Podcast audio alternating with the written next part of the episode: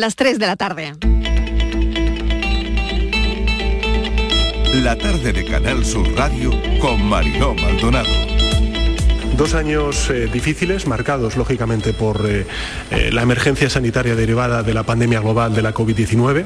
Sobre las decisiones de cuarentenas se dará a conocer en el día de hoy, por tanto absoluto respeto a lo que, a lo que se decida por parte de- del Ministerio de Sanidad y, gobiernos autonómicos. creo que tenemos que guardar un, equilibrio entre tres aspectos importantes. El primero es la salud pública, en segundo lugar la salud mental, muy importante la salud mental, y en tercer lugar el crecimiento económico. Así que confío en que si hay cabalgata, y eso los ayuntamientos decidirán las condiciones, los recorridos y todo lo demás, pues que van a cumplir con todas las normas que haya que cumplir. Y si alguien ha dado un ejemplo en Andalucía y en este país de cómo se gestiona una situación de pandemia como esta, han sido precisamente los andaluces y los españoles, claro. Todas las personas no tienen para gastarse, y además te lo puedes hacer hoy, dentro de dos días hay que hacérselo otra vez. Ahora vienen a comer, pues dice, mamá, me lo haré el día por la mañana antes de que vaya a tu casa a comer. Deberían de estar muy baratos. Vamos, de hecho creo que debería ser gratis para todo. Exactamente, que lo pusieran un poquito más asequible. Lo que yo estoy diciendo, para las familias más vulnerables, que hay muchas, que no pueden. Hombre, también es verdad que si se van a los centros se la hacen, pero tienen que ir con síntomas, si no, no se lo hacen. Cada momento hay que dejarse llevar por la ciencia, no por la superstición.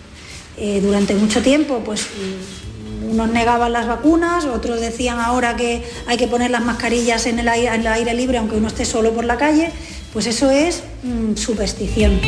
Yo estoy muy tranquila, desconozco todo, no desconozco la providencia también y por tanto vamos a esperar pues, a todas esas circunstancias. Lo que tenemos claro es que yo siempre he actuado conforme a la ley en los cargos que, he tenido de todo tipo, por tanto estoy muy tranquila, muy segura y colaborar con la justicia como tenemos que hacer los cargos públicos.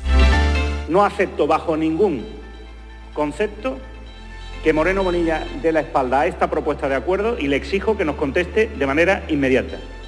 Si no, en el primer pleno de la Cámara tendrá encima de la mesa la petición de dimisión de sus consejeros por incapacidad para gestionar una situación teniendo recursos que no ejecuta por parte del Gobierno andaluz.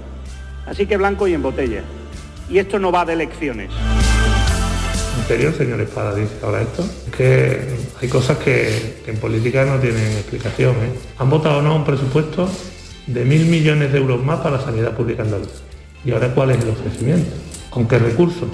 ¿Le va a pedir el señor Espada al señor Sánchez que nos, que nos aprueben fondo extraordinario COVID para poder contratar a más personal sanitario? Que hemos decidido cerrar 10 días por responsabilidad. La verdad es que las ventas son súper importantes, pero creemos que en estos momentos era más importante de intentar de, de no propagar más el virus. Pretendemos preservar la salud de todos, tanto clientes como trabajadores, y ayudar así a superar lo antes posible esta ola de positivos. Muy, muy emotivo, con mucha ilusión de tener la estatua esa en Málaga donde él quería a su público y siempre ha demostrado ser un buen malagueño. Esto es un parque idóneo, aparte que se ya se inauguró hace 8 o 9 años y es una maravilla. La tarde de Canal Sur Radio con Mariló Maldonado. Acaban de oír los sonidos del día, ¿qué tal como están? En nuestra línea de audios, algunos de los protagonistas de la actualidad y todo lo que ha ocurrido hasta esta hora. En cinco minutos les contamos la actualidad, la tarde del miércoles, con temperaturas que van a seguir por encima de los 20 grados. 22 marca el termómetro del estudio, desde donde hacemos el programa, desde el centro de producción de Málaga. El abrigo o el chaquetón que hemos cogido esta mañana ya nos sobra.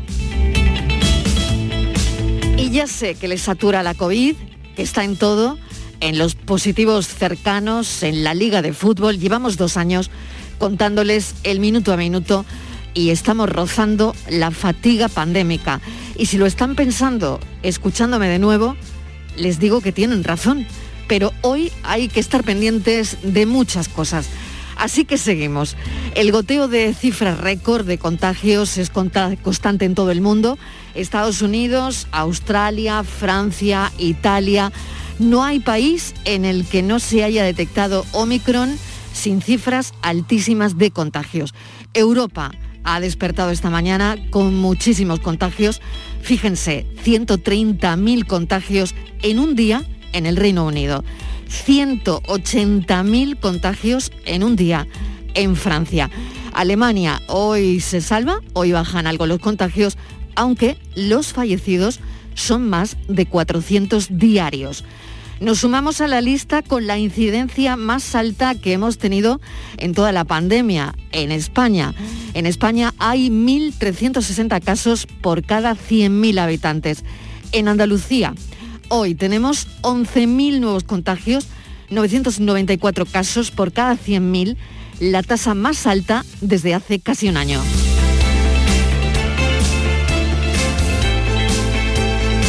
Esta tarde el Consejo Interterritorial, donde las comunidades autónomas van a debatir si se debe reducir de 10 a 5 días la cuarentena de los positivos asintomáticos, como ya se hace en otros países. Las bajas laborales podrían colapsar y la economía, por supuesto, también. Hoy no se va a tomar ninguna decisión porque primero se tiene que estudiar la propuesta en la Comisión de Salud Pública, pero sí sabremos lo que se va a hacer. Omicron obliga a salud pública a cambios de estrategia. ¿Cuándo lo sabremos todo de este virus? Diciembre está siendo el mes de Omicron. Enseguida lo vamos a hablar con un virólogo. De los positivos caseros también hablaremos eh, del asunto este de darlos por bueno. Hemos sabido también que ya parece que hay test de antígenos en las farmacias, aunque más caros las fiestas familiares han disparado la venta del autodiagnóstico de COVID. Sin embargo, los expertos alertan de que la sensación de falsa seguridad que puede proporcionar un negativo en esa prueba deja escapar a uno de cada cuatro positivos.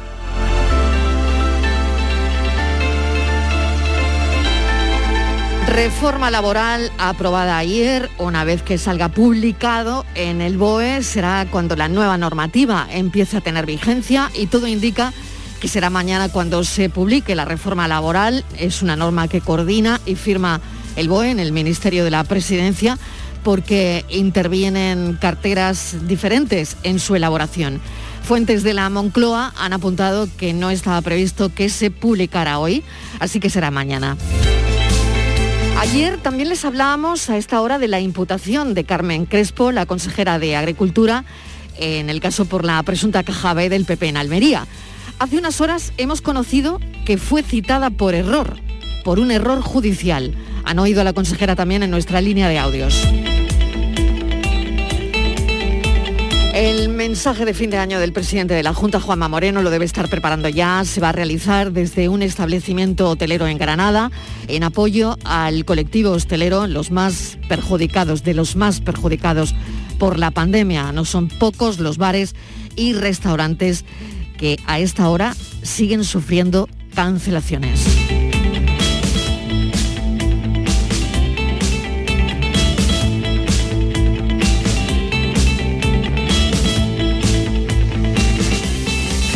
Otra última hora es que la ponencia de alertas desaconseja reducir las cuarentenas para contagiados a pesar de ser asintomáticos. Les acabamos de contar que esta tarde se reunirá el Consejo Interterritorial de Salud donde se espera que se debata a fondo este asunto. Pero acabamos de conocer que la ponencia de alertas y planes de preparación y respuesta, un órgano que depende directamente de la Comisión de Salud Pública, no se plantea en un principio reducir el número de días de aislamiento o cuarentena para personas contagiadas de COVID-19, aunque sean asintomáticos.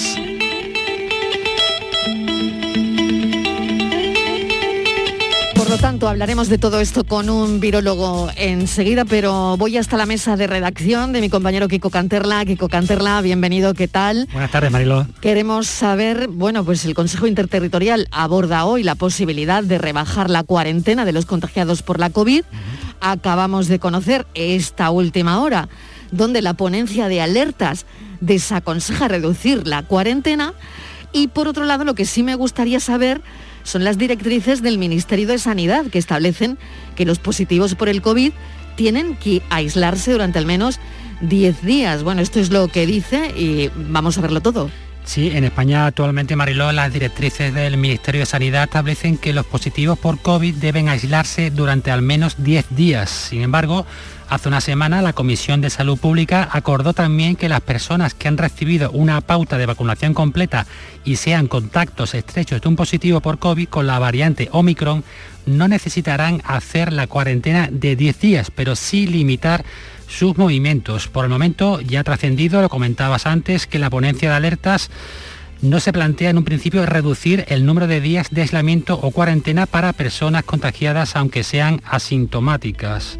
En el orden del día del Consejo Interterritorial se abordarán también, entre otros asuntos, las medidas para los eventos deportivos con gran presencia de espectadores, caso de los partidos de fútbol profesionales de Primera División y Segunda y de baloncesto de la Liga CB, además de aquellas otras cuestiones que cada comunidad autónoma desee plantear en la reunión de esta tarde.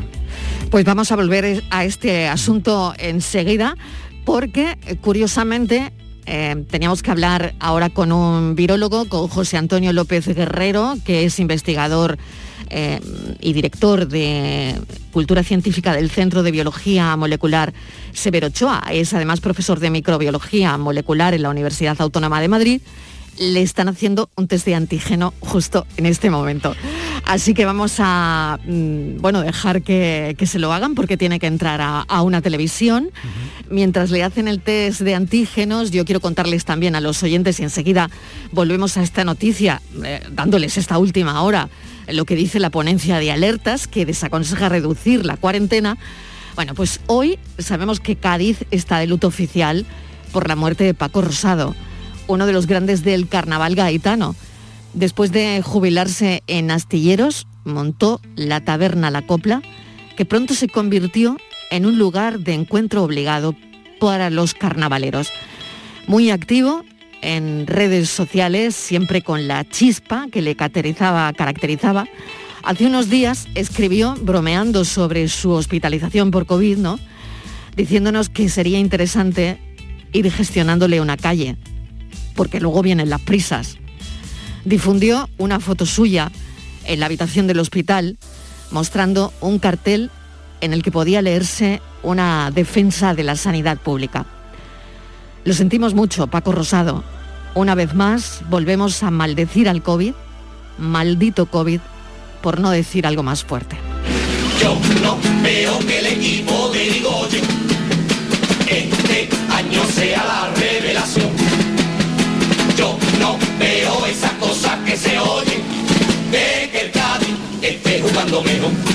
Yo no veo tampoco que sea muy bueno media primero. Yo ni siquiera veo que Super Paco sea portero. Yo no veo que el Cádiz tenga un equipo bastante primera. Y es que desde mi balcón no veo con la visera. Si te sientas mal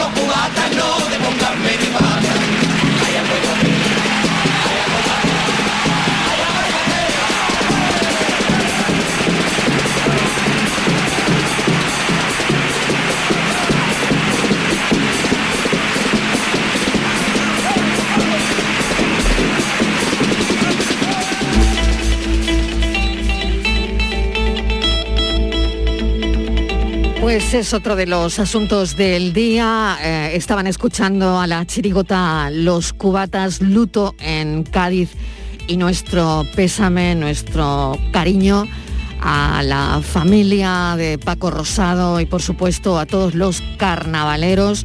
Hoy Cádiz está de luto por la muerte de Paco Rosado, uno de los grandes del carnaval gaetano. Después de jubilarse en Astilleros, bueno, pues ha cogido el coronavirus y no ha podido superarlo.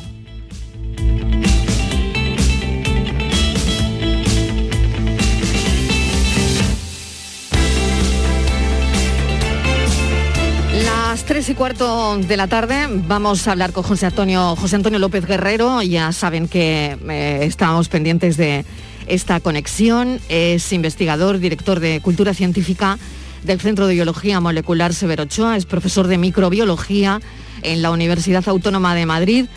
Profesor López Guerrero, bienvenido, gracias por atender nuestra llamada. Hola, buenas tardes, es un placer. Bueno, espero que haya ido bien. Eh, me han comentado que le han hecho un test de antígenos porque tiene que entrar en una tele en un instante, en un ratito, ¿no? Sí, últimamente salgo a, un par de test casi al día por, mis colaboraciones con algunas televisiones, algunos platos y demás. Bueno, bueno, debo, pues debo ser el español más, controlado de, del mundo ahora mismo. del, mundo ahora mismo. Sí. bueno, pues esperemos que todo vaya bien. Pero profesor, eh, acabamos de recibir una última hora la ponencia de alertas desaconseja reducir las cuarentenas para contagiados a pesar de ser asintomáticos. Esta tarde sabemos que se va a reunir el Consejo Interterritorial de Salud, donde se espera que se debata este asunto. Eh, le llamábamos por eso, pero hemos recibido también esta última hora. Omicron se está colando, lo he dicho al principio, en todos los países del mundo, en todas las edades, en nuestra vida y ahora también eh, con la ponencia de alertas desaconseja reducir la cuarentena. ¿Qué le parece?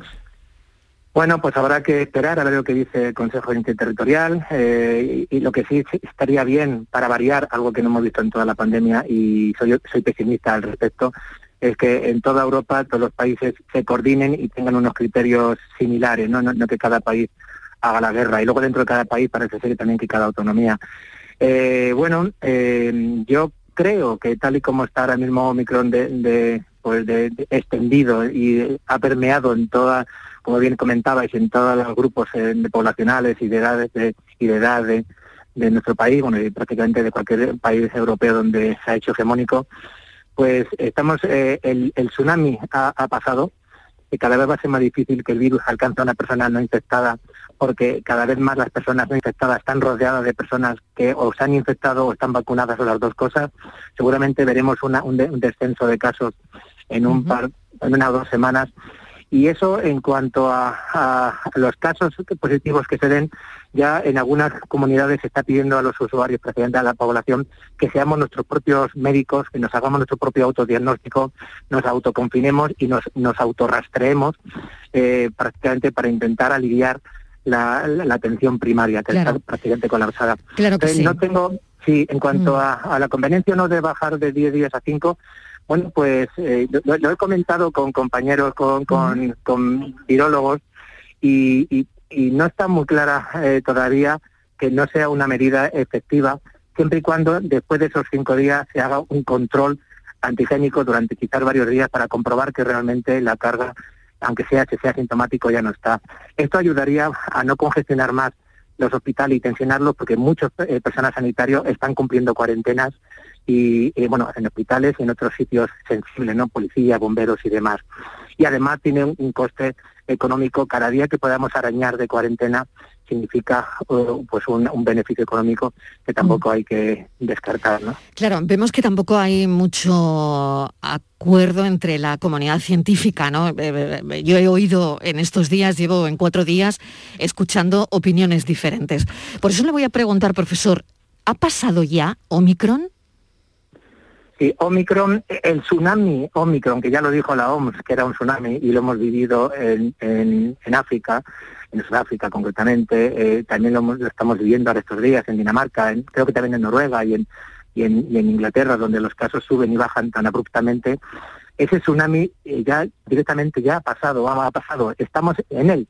Eh, y una vez que ha, pasado el tsunami, ahora empezamos a, a, pensar si ponemos o no un dique en la playa realmente la, la, contención de, estos brotes tan pandémicos o subpandémicos tan grande como, como Omicron se tendría que haber hecho con, con antelación, cuando veíamos los primeros nubarrones, con, con certificados COVID, con test antigénicos accesibles y, en baratos eh, y, o gratis incluso como vemos fuera de, nuestro, de nuestro país con ventilación, que llevamos ya los epidemiólogos y virólogos dos años eh, poniendo eh, sobre aviso que la ventilación es, crucial en, los, en los sitios cerrados.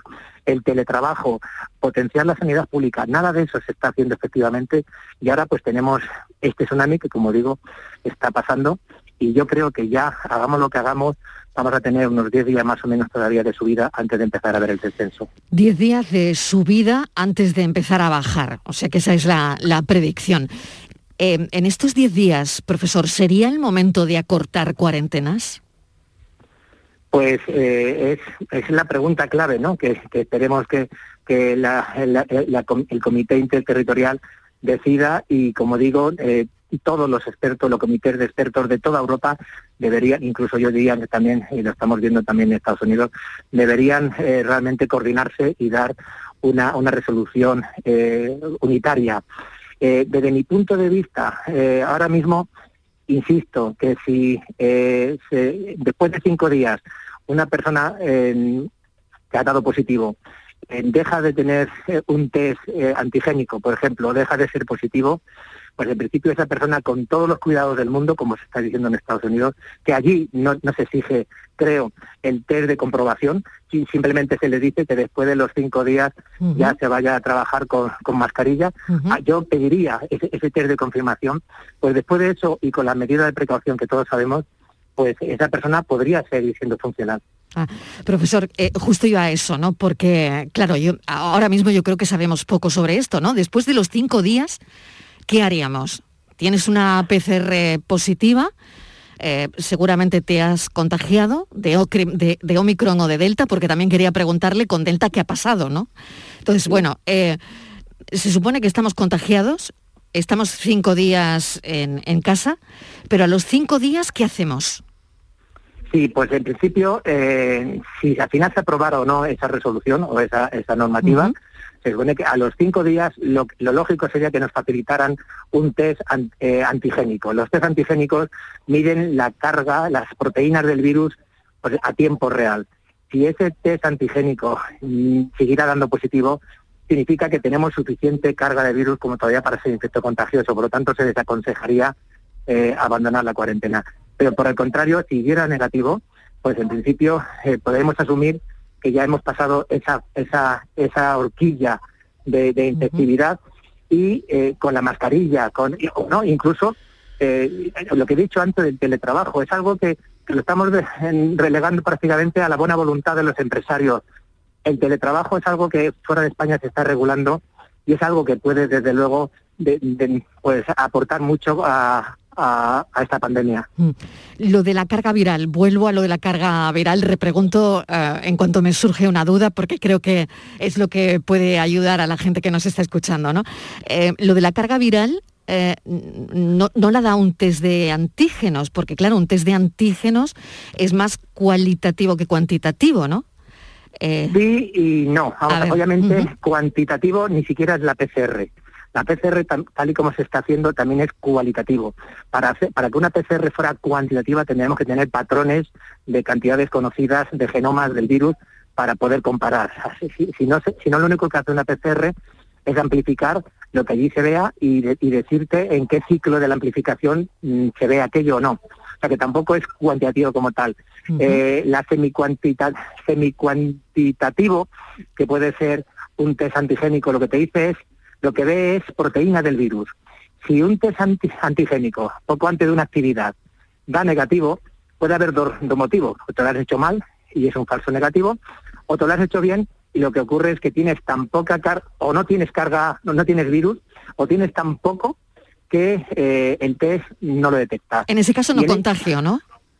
En esos dos casos, si no tienes, obviamente no contagia, y en el caso de que tengas tan poco que no es detectable, lo más seguro, obviamente, riesgo cero no existe en nada a lo largo de la pandemia, pero lo más seguro que si se ha hecho bien y da negativo, porque tiene muy poca carga en el caso de que fuera positivo de carga, tienes tan poca que el test no lo detecta, significa que eh, es muy improbable que en ese momento seas infecto contagioso. Lógicamente, tienes que hacerte otro al día siguiente para confirmar que realmente estabas en la horquilla de bajada de, la infección y no al contrario, no que estuvieras en un momento en el que el virus estuviera subiendo. ¿Puede ser, eh, profesor, negativo con síntomas? Yo puedo negativizarme y todavía eh, tengo síntomas, un poco de tos, mm, no lo sé, mm, la nariz congestionada. Sí, sí, sí. Es, improbable, pero, pero sí, puede ocurrir porque eh, mucho de la sintomatología que se tiene es por la respuesta inmunológica. Entonces, el sistema inmunológico en algunas personas ha podido ya ser efectivo, ha podido, de hecho, por desgracia, incluso eh, lo que provocaba las muertes era la, exacerbación de la respuesta inmunológica. Entonces, eh, sí, puede tener un sistema inmune que está muy activo, que está generando una sintomatología asociada pues a esa activación inmunológica, incluso cuando ya el virus ha sido, ha sido vencido. No es lo normal, lo normal es que primero desaparezca el virus y después perdón, primero eh, que, que vaya en paralelo la desaparición del virus y la homeostasis, la, la- la vuelta del sistema inmunológico a un estado basal, pero podría darse el caso.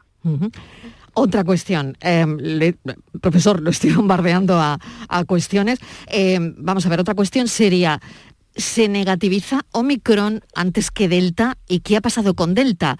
Delta sigue estando, y ya no hablamos de Delta, todo lo está copando Omicron, pero no sé qué ha pasado, no sé si está cabalgando con Omicron, si Delta Sí. sigue su curso o si Delta ya no existe. Bueno, la evolución de los virus hace que la presión selectiva hace que los virus que se transmiten más y un virus que se transmite más con menos sintomatología permite que la gente lo difunda más, eh, acabe siendo hegemónico. Entonces, allí donde el virus Omicron está apareciendo, eh, está desplazando a Delta, que produce más sintomatología durante más tiempo y las personas eh, parece ser que tienen un pico de, de clínica un poquito más elevado que Omicron. Entonces, por una cuestión simplemente, y además la productividad de, de Omicron eh, en las vías altas respiratorias es bastante más alta que, que la de Delta. Por lo tanto, toda esa presión evolutiva está haciendo que Delta, eh, que Omicron esté desplazando a Delta en poco tiempo allí donde, donde se está haciendo hegemónica. Pues todo esto se va a plantear en unas horas y me gustaría saber si estamos más cerca de una mejor convivencia con el coronavirus. Y, y quiero decir, si realmente con una gripe no nos confinamos, podría estar ocurriendo lo mismo con Omicron. Mm, vamos a tener Omicron, pero vamos a estar solo cinco días en casa. Bueno, que no lo sabemos todavía, pero es lo que se va a discutir esta tarde. ¿Usted qué piensa? Pues es la, es la gran pregunta. Yo, de hecho, ya pensé que se había alcanzado esa nueva realidad con Delta. Hace un mes me preguntaba, ¿estamos en la sexta ola? Y yo digo, no estamos en la sexta ola. En la sexta ola, en la quinta ola están en Europa con Delta y un 40% de personas no vacunadas.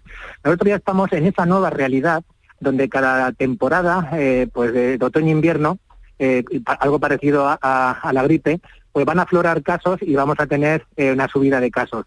Pero llegó Omicron y cambió toda la regla del juego, se ha convertido en un tsunami y queremos pensar que este de, que este Frankenstein, que todavía desconocemos cómo se ha podido originar, queremos pensar que va a ser ya el que va a marcar el antes y después, porque va a dejar a su paso prácticamente a un 95, si no más, por ciento de la población entre inmunizados eh, por la infección o por vacunados, o las dos cosas, nos va, nos va a dejar bastante inmunológicamente protegidos.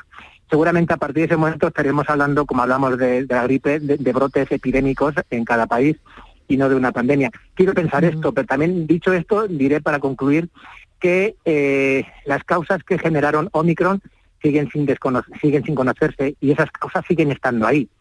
Entre otras, el tener un mundo subdesarrollado con menos de un 10% de, de vacunados y eso eh, es un caldo de cultivo para que puedan generarse otras variantes. Esperemos que en cualquier caso Claro. la protección, la protección grupal que nos genere Omicron sea suficiente. Totalmente, totalmente, profesor, porque ya sabemos de dónde viene Omicron, ¿no? Viene de Sudáfrica, precisamente.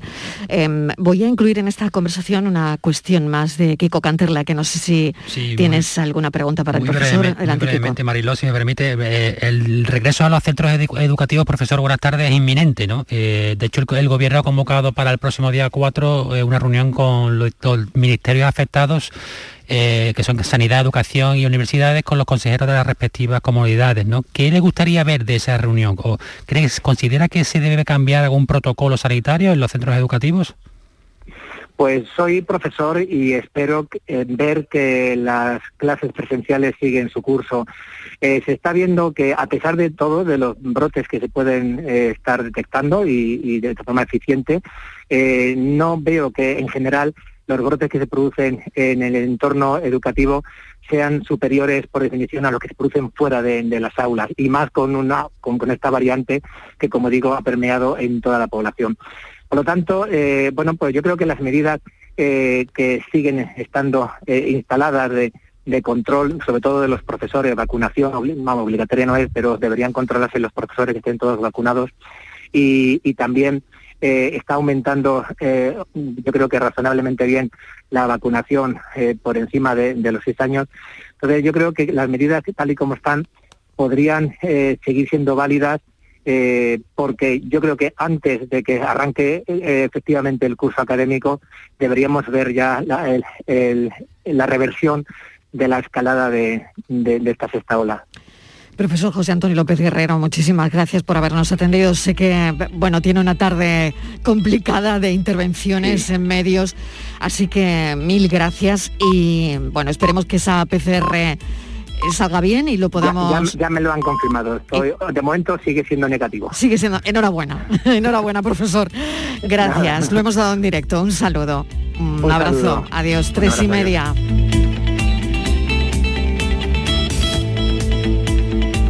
Es la radio en directo, lo que te cuenta la vida. Incluso hemos sabido mientras hacíamos la entrevista el resultado del test de antígeno del profesor con el que acabamos de hablar. Bueno, el gobierno ha concedido la cruz distinguida de primera clase de la Orden de San Raimundo de Peñafort a Norberto Sotomayor Alarcón, fiscal delegado de personas mayores y con discapacidad de la Fiscalía Provincial de Sevilla. La verdad es que este fiscal, el fiscal Sotomayor, tuvo un papel relevante durante la primera parte de la pandemia, Kiko. Sí, tuvo un papel muy destacado porque impulsó investigaciones sobre la actuación de las residencias de ancianos cuando el COVID estaba afectando especialmente a este sector de la población. En algunos casos, Sotomayor llegó a denunciar situaciones de abandono de los residentes bastante graves. Esta distinción, Mariló, del Ministerio de Justicia fue creada por Real Decreto el 23 de enero de 1944, festivis- festividad de San Raimundo, patrono de los juristas, con el objetivo de premiar anualmente el mérito a la justicia y recompensar hechos distinguidos o servicios relevantes en el campo del derecho. Señor Sotomayor, bienvenido, gracias por atender nuestra llamada y enhorabuena. Bu- Buenas tardes, muchas gracias. Bueno, eh, la distinción eh, ya, ya la tiene y mm, ¿qué piensa de todo esto, de lo que está ocurriendo ahora, de todo lo que hemos dejado atrás, de cómo ha cambiado la, la situación en las residencias? Bueno, pues ha sido un proceso, la verdad, que por un lado triste por el número tan grande de fallecidos que ha habido, que hemos ido viviendo día a día, contándolo eh, y tratando de hacer todo lo posible para que pudiesen tener las personas mayores, bueno, pues el trato que, que se merecen y teniendo en cuenta que son personas que por sí mismas difícilmente podían reclamar o valerse o hacer reclamaciones ante la propia administración. Y la verdad que la primera fase fue muy triste no solamente por el número de fallecidos sino por la falta de medios la incluso la respuesta tardía que se tuvo. Y sin embargo poco a poco gracias a Dios se fue consiguiendo pues una respuesta más decisiva más mm, eficaz con mucho más medios. Y hemos llegado a día de hoy donde aún se sigue habiendo positivos incluso ha habido fallecimientos en los últimos meses. Pero sin embargo la verdad que la situación en la que se encuentra la residencia ha cambiado radicalmente y el control y seguimiento de las mismas y los medios que se han proporcionado pues ha supuesto una mejora muy notable, la verdad. Señor Sotomayor, todavía recuerdo, y vamos a sacar el corte incluso, ¿no? Pero recuerdo una entrevista que hicimos, va a hacer dos años, cuando usted nos contaba que al principio de la pandemia tuvo que actuar más como centralita que como fiscal. Sí, la verdad que ahora lo recuerda uno ya como un poco anecdótico, pero Sí. los primeros dos o tres meses fueron un poco increíbles en cuanto a que es que era una situación completamente desbordada, las residencias no sabían qué hacer, no había un contacto directo con la administración sanitaria ni con la administración social y hasta que se consiguió mm, darle una cierta organización a todo el procedimiento, pues es cierto que yo era el que hacía de correa de transmisión de todas las residencias de Sevilla, donde me pasaba hora y hora en el despacho, simplemente recibiendo mensajes y trasladando esos mensajes, pues bueno, a las autoridades sanitarias básicamente, pues contándole que en tal residencia estaba pasando esto en este momento, en tal residencia necesitaban tal tema, no había mascarilla, necesitaban asistencia médica urgente, había personas que había que trasladar, etcétera, etcétera. Y la verdad que fue mucho tiempo de teléfono, más que de realizar una labor que me corresponde que de tipo jurídico. Pero bueno, era lo que tocaba en ese momento y lo hice con mucho gusto y fueron muchas horas, por la verdad, simplemente de teléfono y de hacer de, de- de mensajero. Pero bueno, Sí. era lo que tocaba, era lo que tocaba. Imagino que es un premio emotivo. De hecho, um, bueno, hay, hay gente que comenta que gracias a su empeño se salvaron muchas vidas. ¿Usted qué dice a eso? bueno, yo creo que a lo mejor un poco una exageración decir que las vidas en este caso evidentemente las salvaron pues los médicos que tuve el placer de tener una relación estrecha con muchos de ellos que me iban contando en el día a día lo que iba pasando en la residencia en aquellos momentos que recuerdo como durísimo, algunos médicos además muy jóvenes, muy jóvenes, eh, que estaban metidos en la residencia y eso era auténticamente una situación de, campaña, ¿no? de, guerra. Eh, esos son los que realmente, y los trabajadores de la residencia que han estado eh, en aquellos momentos sin medio, tapándose con bolsa, bueno, un desastre. Mm. Y eso sí que son realmente los héroes a los que hay que recordar y hay que, bueno, siempre tener presente en cuanto a esa lucha, bueno, desinteresada, desenfadada, sin horario. Y la verdad que yo siempre me viene a la cabeza cuando alguien me plantea esto, pues con la gente que hablé en aquellos momentos, que fue muchísima, y que me quito sombrero ante ellos pensando en, en esa labor tan, y además en primera línea de fuego, porque claro, yo haría mi trabajo, pero bueno, haría, hacía el trabajo desde la comodidad hmm. de mi despacho. Pero ellos, sin embargo, pues estaban metidos en plena faena y en plena en plena guerra, porque era en realidad una situación casi de guerra. Kiko. Sí, buenas tardes, señor Sotomayor. Eh, quería preguntarle si considera usted que hay que replantearse eh, el modelo de residencias. Y me refiero, por ejemplo, a cambio en los protocolos de actuación, este tipo de situaciones, que verdad que es nueva, pero que bueno, ya conocemos y se podría producir, y, o también en dotación de personal en cuanto a conocimiento específico en situaciones, por ejemplo, como eh, una aparición de un virus, mm, en suministro de material. Vamos a ver, eh, eh, en, esto, en este último año ha cambiado mucho las cosas, gracias a Dios. Por ejemplo, cuando empezamos el tema de la pandemia, mm, observamos que la delegación en Sevilla de tanto de servicios sociales como de salud, pues tenía eh, tres inspectores encargados del control y seguimiento pues de unas 200 residencias en números redondos. O sea, eso era algo completamente insuficiente. Ahora estamos en veintitantos eh, inspectores. Gracias al esfuerzo y al empuje y a la reclamación que le hemos hecho a la administración desde muchos ámbitos. Eso es un primer elemento, que las residencias tienen que estar muy controladas, porque las personas que están allí, pues evidentemente allí nadie puede levantar la mano la mitad de las veces para decir está pasando esto, porque son personas muy mayores, muy debilitadas muchas veces no solamente física, sino mentalmente, muchos con muchos tipos de trastornos y enfermedades y están en una situación de dependencia total. Eso por un lado. los mecanismos de control son esenciales. Después hay un dato que a mí, eh, y esto no quiere decir que esté a favor de un tipo de residencia o de otro tipo de residencia, pero es que eh, en Andalucía, en Sevilla en concreto, Sevilla, me Sevilla y provincia, tenemos un 6% de residencias públicas bueno, yo no digo que las privadas sean mejores ni peores, ni las públicas mejores o peores. Digo que mm, se ha optado por un modelo de concierto o un modelo de residencia privada y creo que la bueno la situación, la vida de nuestros mayores, sea pública o privada la residencia, tiene que haber unos parámetros de calidad que tienen que ser mucho más exigentes que los que hasta ahora se estaban, se estaban pidiendo. Entonces creo que en esos aspectos hay que rebajar no solamente el tema de, del... No, hay mucha gente que dice que la residencia tiene que ser más pequeña. Bueno, a mí me da igual que sean pequeños o grandes, lo que tiene que haber un número de personas adecuados para atenderlo. Tiene que haber una, una calidad en la, en, la, prestación del servicio y que esté controlada por la Administración. Por ejemplo, uno de los últimos procedimientos o diligencias penales es que hemos comprobado que en algunas residencias no se estaba no se controlando algo tan esencial como la de medicación de las personas mayores. Claro, esto es que no son, son muchos detalles. Entonces, el sistema de inspección tiene que funcionar con mucha rigidez porque es que estas personas son, bueno, hay que, hay que necesitan nuestra máxima preocupación y máxima eh, protección. Por tanto, la, la, inversión pública en residencias tiene que ser mucho mayor. Y si se hacen conciertos con privadas, pues tienen que ser unos conciertos más exigentes y mucho más rígidos y exigiendo un nivel de calidad mucho más grande. Que ya le digo que esto está cambiando y está evolucionando en estos dos últimos años. No hay, vamos, no hay mal que por bien no venga, pero algo y en mucho quizás ha mejorado la, atención. Norberto Sotomayor, le agradecemos que nos haya atendido. Queríamos darle la, enhorabuena por, por la distinción y sobre todo reconocer ese papel relevante que tuvo usted durante la primera parte de la pandemia, porque impulsó investigaciones sobre cómo estaban actuando en las residencias de ancianos.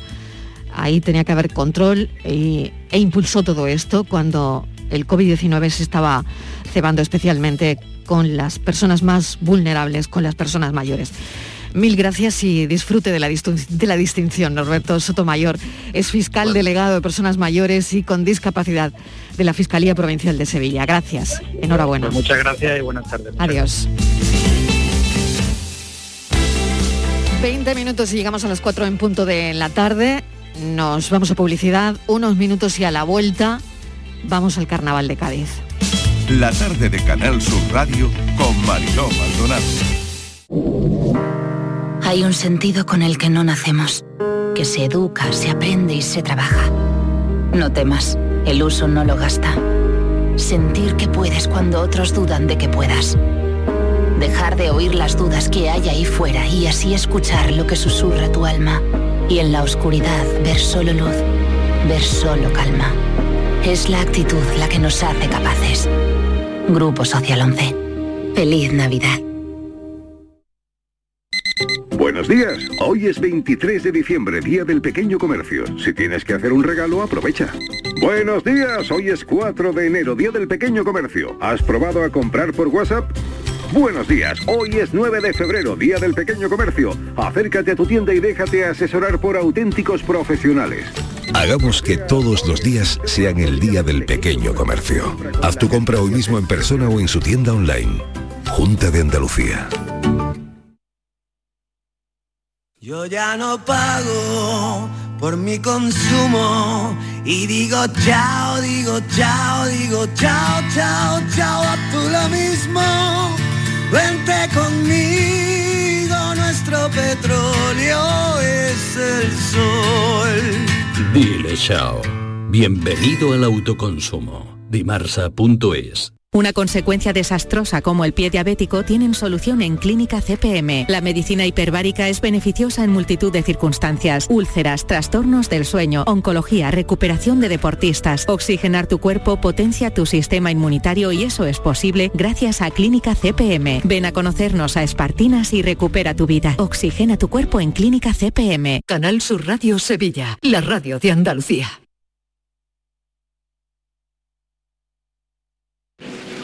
no veo que el equipo de Irigoyen este año sea la revelación. Yo no veo esas cosas que se oyen de que el Cádiz esté jugando mejor. Yo no veo tampoco que sea muy bueno Meña primero. Yo ni siquiera veo que Super Paco sea portero. Yo no veo que el Cádiz tenga un equipo bastante primera. Y es que desde el balcón no veo con la visera.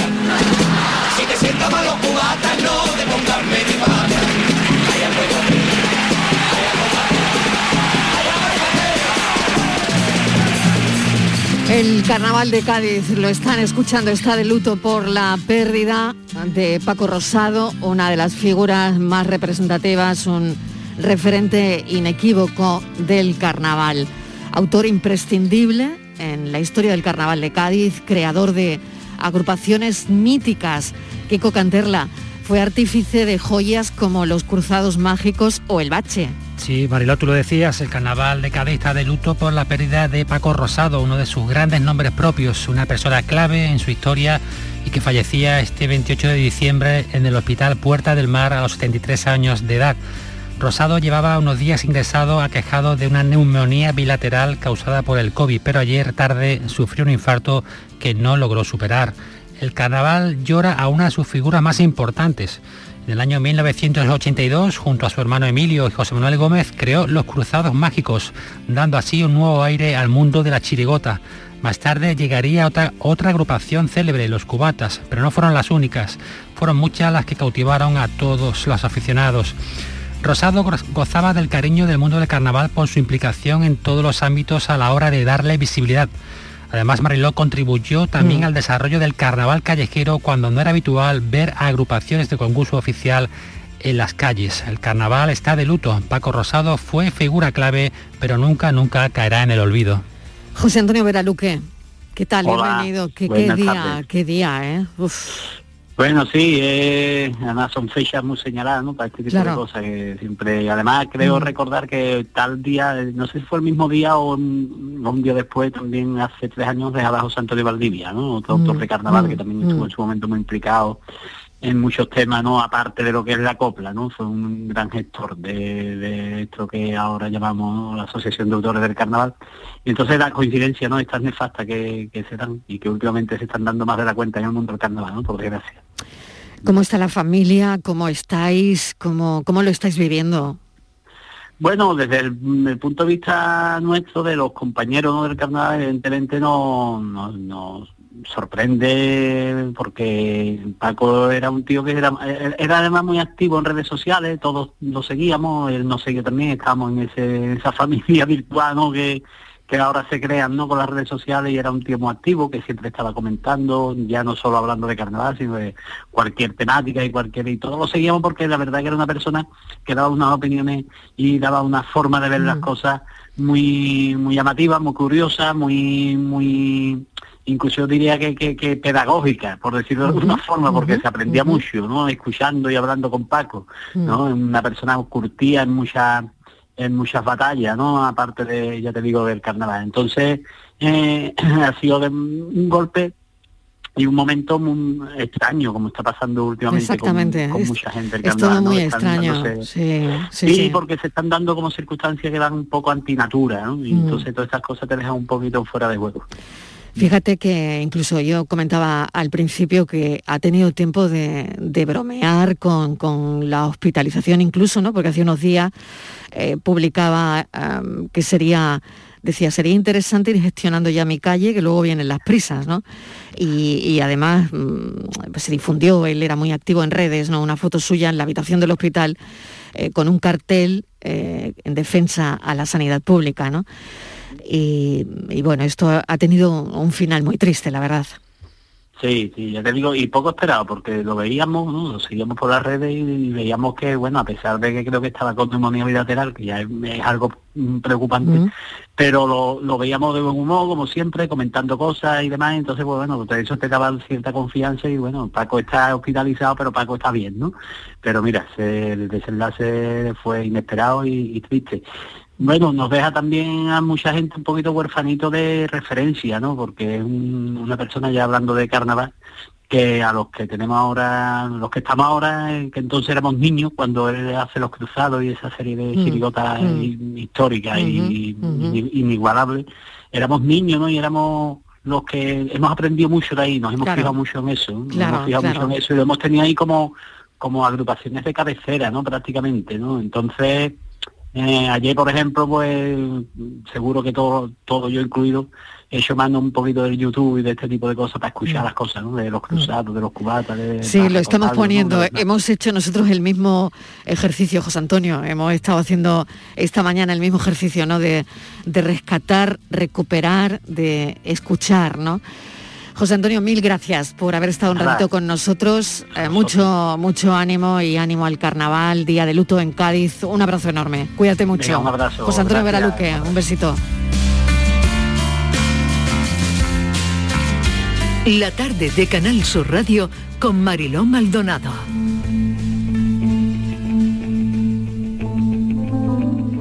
Francis Gómez, vamos con la foto del día. ¿Qué tal? Bienvenido. Hola, muy buenas tardes. La imagen de hoy es de Javier Fergo, fotoperiodista nacido en Jerez de la Frontera. Estudió fotografía en Reino Unido. Cuando volvió a España empezó a colaborar con medios locales y regionales. Desde 2013 trabaja como fotógrafo freelance para medios nacionales e internacionales, así como agencias de noticias, entre ellas Associated Press. En los últimos años ha puesto el foco en los migrantes y en los refugiados. La foto que traigo hoy, que quiero compartir con vosotros, la ha realizado Ez- Ezra Kayan en Filipinas. Y es parte de un reportaje que se publica hoy en el New York Times sobre el paso del super tifón Rai. En la imagen podemos ver a un señor de 68 años, llamado Antero Ramos, que está sentado en un banco junto a su nieto. Ambos tienen una expresión de una pena profunda, ya que este señor Antero perdió a su esposa y a dos de su hija cuando el techo del refugio en el que se resguardaban para el paso del tifón colapsó. Esta es una de, de las historias que conforman este, este reportaje en un tema importante que ha pasado un poco desapercibido en nuestro país, supongo que debido a, a las fechas festivas en las que nos encontramos. Fotoperiodistas que eligen la imagen del día y tiene muchísima razón porque del tifón Rai apenas hemos hablado aquí, en este programa al menos, y las imágenes son absolutamente devastadoras a su paso por Filipinas, donde ha dejado cientos de muertos y 400.000 personas han tenido que abandonar sus casas. El tifón se llama Rai.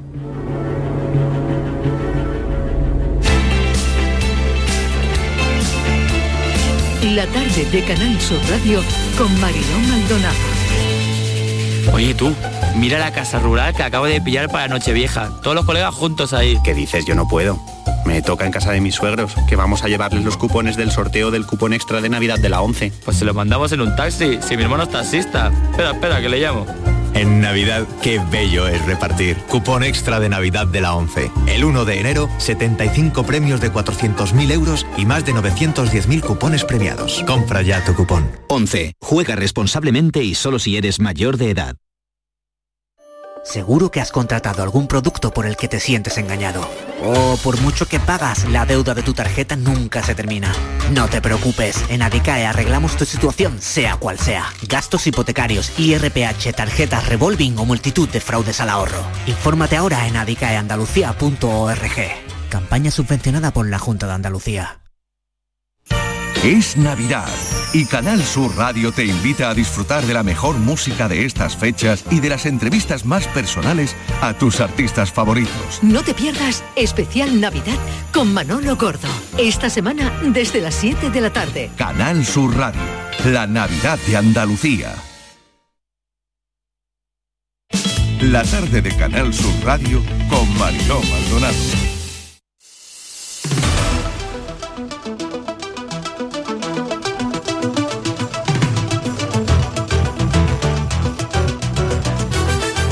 Rafael del Olmo ya está preparado en nuestro Andalucía Pregunta edición del miércoles. Eh, Los administradores de fincas recuerdan la obligatoriedad de ponerse la mascarilla en comunidades de propietarios.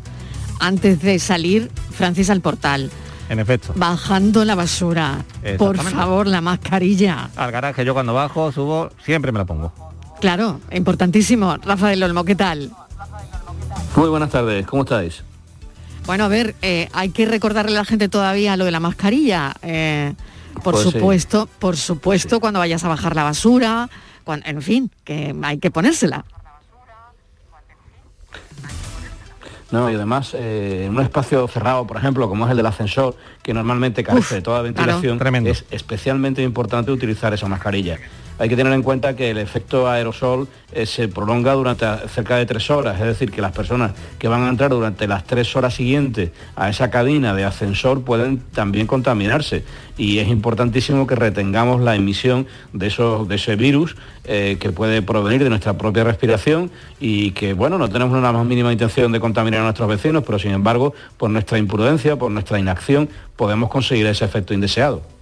Sí, eh, Rafael, porque en- realmente estar en una zona de tu, común, aunque sea de tu edificio y tal, bueno, yo vivo en un primero, no uso apenas el ascensor, pero los aerosoles se pueden quedar allí varias, tres- hasta tres horas, según tengo entendido, pero te nos da un poco quizá la sensación de falsa seguridad, ¿no?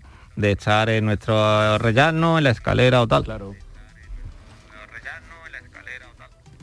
Son espacios con una ventilación en algunos casos inexistente, como decimos en el caso del ascensor, o muy reducida, como por ejemplo puede ocurrir en los huecos de escalera, en donde sí puede haber ventanas, pero que cuando termina la hora de la limpieza normalmente se cierran en, las estaciones eh, eh, del año que no hace buena temperatura, como en la que estamos ahora mismo, ¿no? Que con el frío, que con la lluvia, que con la humedad, hace que esos huecos de escalera, pues bueno, pues se ventilen menos de lo que seguramente las exigencias sanitarias actuales exigen. Eh, por eso que hay que tener en cuenta eso, que No solamente es que lo tengamos que utilizar cuando vayamos por espacios abiertos, que también, sino sobre todo en aquellos espacios que tienen un índice de ventilación muy reducido o es casi inexistente, porque ese efecto aerosol se prolonga durante muchas horas en, esos espacios.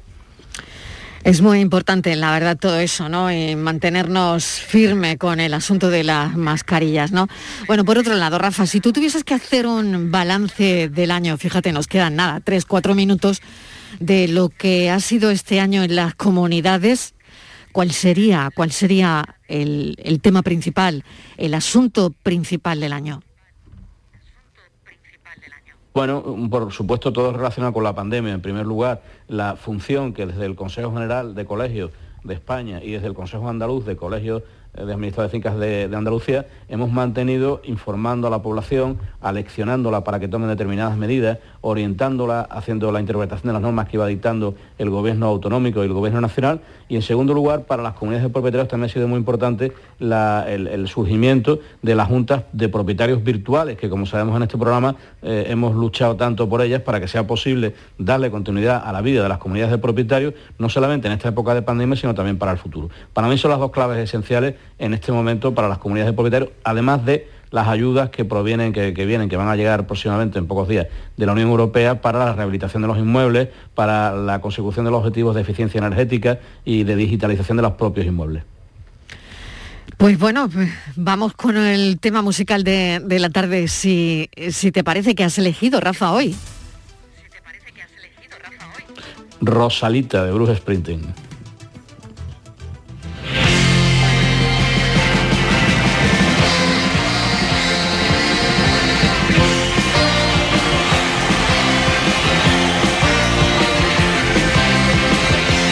Motivo en especial que te haya llevado a elegir esta canción un día como hoy para casi casi, bueno, despedir eh, el año aquí en, la radio? a ver, argumentos. Porque es una, es una canción bonita, bonita, esperanzada, alegre, eh, festiva que pone la, mejor voz y el mejor ánimo del Bruce Sprinting de aquel año 79. Esta es la reedición de un disco que grabó eh, contra las centrales nucleares, una famosa gira que se llama No Nuke, y era un Sprinting jovencísimo, pletórico de alegría y pletórico de, iluminación. Aún sigue siendo eh, iluminado e iluminador, pero entonces con su juventud lo era aún más todavía. Muy bien, Rafa, feliz año. Mil gracias por haber estado con nosotros y el año que viene más.